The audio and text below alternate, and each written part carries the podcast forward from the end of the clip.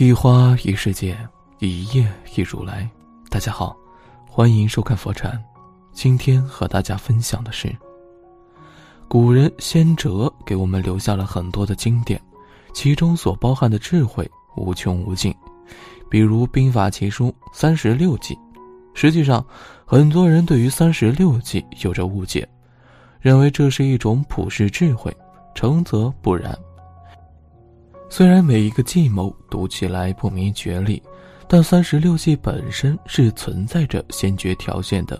比如第一计“瞒天过海”，就有着很大的限制。《孙子兵法》中说：“瞒天过海，需要的是在对方防备周全的情况下，才能成功使用的计谋。”而“瞒天过海”这一典故，则是出自薛仁贵巧渡唐太宗的故事。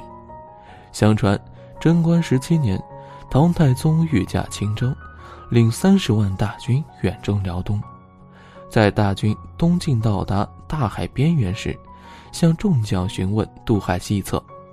薛仁贵怕唐太宗因为大海的阻隔放弃东征，而想到了一个计策。他让唐太宗进入到海边的一座用彩色幕布遮起来的营帐。当时，唐太宗挺高兴，就让百官宴饮作乐。当唐太宗听到帐外波涛汹涌之时，才知道自己已经在海上了。原来这座营帐是用幕布遮起来的大船，因为薛仁贵瞒着天子指挥大军过海，所以这一计就被称之为瞒天过海。瞒天过海这一计不同于三十六计里的其他计谋，同时它也依靠使用者。在防备极其周全的情况下，以及对外界事物的掌握，因为习以为常的事常常会使人变得麻痹、大意，甚至渐渐失去警惕。使用者可以利用手边的资源和天然屏障，对敌人放出真真假假、虚虚实实的消息，从而达到最后迷惑敌人的目的。众所周知，这么一个道理。公开暴露的事物，如果发展到了极端，那么它就会形成最隐秘的潜伏状态。在古今中外战争史上，施展瞒天过海之计，出其不意取胜的战例不胜枚举。偷天过海之偷袭珍珠港。一九四一年十月，东条英机就任日本第四十任首相，同时兼任陆军大臣和内务大臣，集军政大权于一身。上台后的东条英机想要一鸣惊人，于是借鉴中国的兵法智慧。上任后的东条英机战略意图是加速南侵，但是他并没有表现出来，而是加紧与德意两国的同盟条约。另一面又抓紧筹划进攻美国的珍珠港，目的就是要打击美国最大的军事基地，让美国在军事上的地位处于被动。这只是一个初步的战略，但是东条英机瞒得密不透风，就连身边人都不清楚他的意图。为了迷惑美国，他制造了各种与美国和平友好的假象。他们主动建议两国的首脑在火奴鲁鲁直接会谈，以解决两国的争端。随后又以日本内阁的名义致信美国总统罗斯福。在信中表明了日本与美国一样维持太平洋和平的意愿，并再次恳请能与美方会晤，希望能面对面的会谈，以消除彼此的误会和猜疑。接着，日本又派使者莱西到华盛顿，协助日本驻美国大使馆野村与美国政府周旋。这一系列操作让美国对日本放松了警戒心，东条英机的目的达成一半了。没过多久，美国总统罗斯福致电日本天皇，希望美国总统和日本天皇共同驱散天空的乌云。然而，令美方万万没想到的是，日本的特遣部队、机动部队在这时其实已经离珍珠港所在地瓦胡岛不远了。一九四一年十二月八日，日军用一百八十三架从航空母舰起飞的攻击机拉开了偷袭珍珠港的序幕。之后，又有一百七十一架水平轰炸机和俯冲轰炸机，轮番对珍珠港疯狂轰炸。前一秒，美国总统还在跟日本天皇说共同驱散天空的乌云，准备联手打德意；下一秒，日本就反水了，直接把美军的军事基地给炸平了。这一次，毫无防备的美军损失惨重，四艘主力舰有一艘遭到了重创，其余三艘被炸伤。十余艘巡洋舰、驱逐舰以及其他种类舰艇，不是被炸沉，就是被炸伤了。二百四十架飞机被炸毁，死伤官兵多达四千五百余人。美国太平洋舰队几乎全军覆没。这就是历史上有名的偷袭珍珠港事件。纵观整个事件发生的始末，日本使用的战术就是三十六计里的第一计——瞒天过海。瞒天过海之木马计。约在公元前十三世纪，特洛伊王子帕里斯来到希腊斯巴达王莫涅拉俄斯的皇宫做客，受到了麦尼劳斯的盛情款待。但是帕里斯却拐走了麦尼劳斯的妻子海伦。麦尼劳斯和他的兄弟阿伽门农决定讨伐特洛伊，但特洛伊城是个十分坚固的城市，希腊人攻打了九年也没有打下来。无奈之下。阿伽门农只好采取了奥德修斯的计策。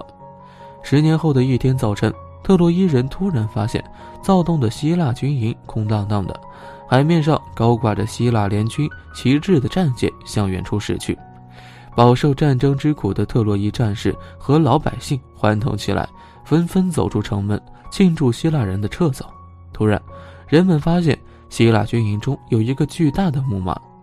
特洛伊人好奇地围着它转来转去，并不明白是什么意思。他们猜测，希腊人攻打特洛伊，激怒了天神，天神派木马降临，赶跑了他们。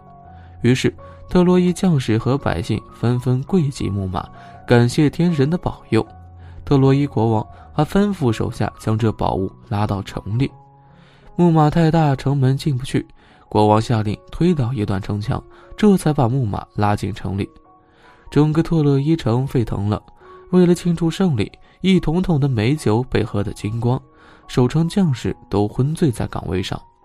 黎明时分，茫茫的海面上突然现出了灯光，一艘艘战舰向特洛伊疾驶而来。这时，木马的肚子里冲出数十位全副武装的希腊勇士，守城的特洛伊士兵还未反应过来，就成为了刀下鬼。希腊勇士打开城门。十万希腊大军如潮水般涌进了特洛伊城，十年来未被攻破的特洛伊城瞬间被希腊人所占领了。他们杀死了特洛伊国王，烧光了特洛伊城。斯巴达国王如愿夺回了海伦。长达十年之久的特洛伊战争结束了。除了应用于军事战争之外，瞒天过海这一计还被广泛应用于商业经营之中，因为它的优势就是不露痕迹。让人在不知不觉之中上当。有一家生产味精的公司，产品优良，包装精美，营业额连续十年递增，每年的增长率在百分之十到百分之二十之间。可到了第十一年，企业业绩停滞下来，以后两年均是如此。于是公司经理召开高级会议，商讨对策。为了使味精的销售额上升，老板曾要求全体职工。每人都必须在近期内提出一个以上的解决办法，因此，营业部、宣传部以及制造部等部门纷纷开始设想各种花招，包括什么附奖、赠送等吸引人的广告，甚至改变味精的容器形状等等。有一个年轻女职工非常烦恼，因为规定期限已经到了，她仍然没有一个好主意。这天，她正在家里吃饭，和往常一样。她拿起装海苔的罐子，但因为受了潮，香料把洞口塞住了，倒不出来。于是他就用牙签把洞口弄大一些，问题立刻就解决了。就在这同一时刻，他的灵感来了。他想到可以把味精的内盖洞口加大，如果人们不注意，就觉得使用起来还像平常一样，这样无意之中就增加了味精的使用量。结果。加大盖口这个巧妙的设想，使他得到了老板的奖励。产品再次投放市场之后，味精的销售额很快上升。这种瞒天过海之计是最常见的，也是用的最多的。正因为如此，很容易被人们所忽视，从而使各商家在销售中容易失势，达到其推销产品、占领市场的真实目的。瞒天过海用在战争上，是一招恃假引真的疑兵之计，也是一招胜战计。用得好，可以重创对手。如何识破呢？那就要从细节处着手，用心观察那些习以为常的人或事，才不会被表面的假象和对手的假面具所误导，从而确定对手的真实意图，做好防范准备。今天的分享就是这些，非常感谢您的收看。喜欢佛禅频道，别忘记点点订阅和转发哦。在这里，你永远不会孤单。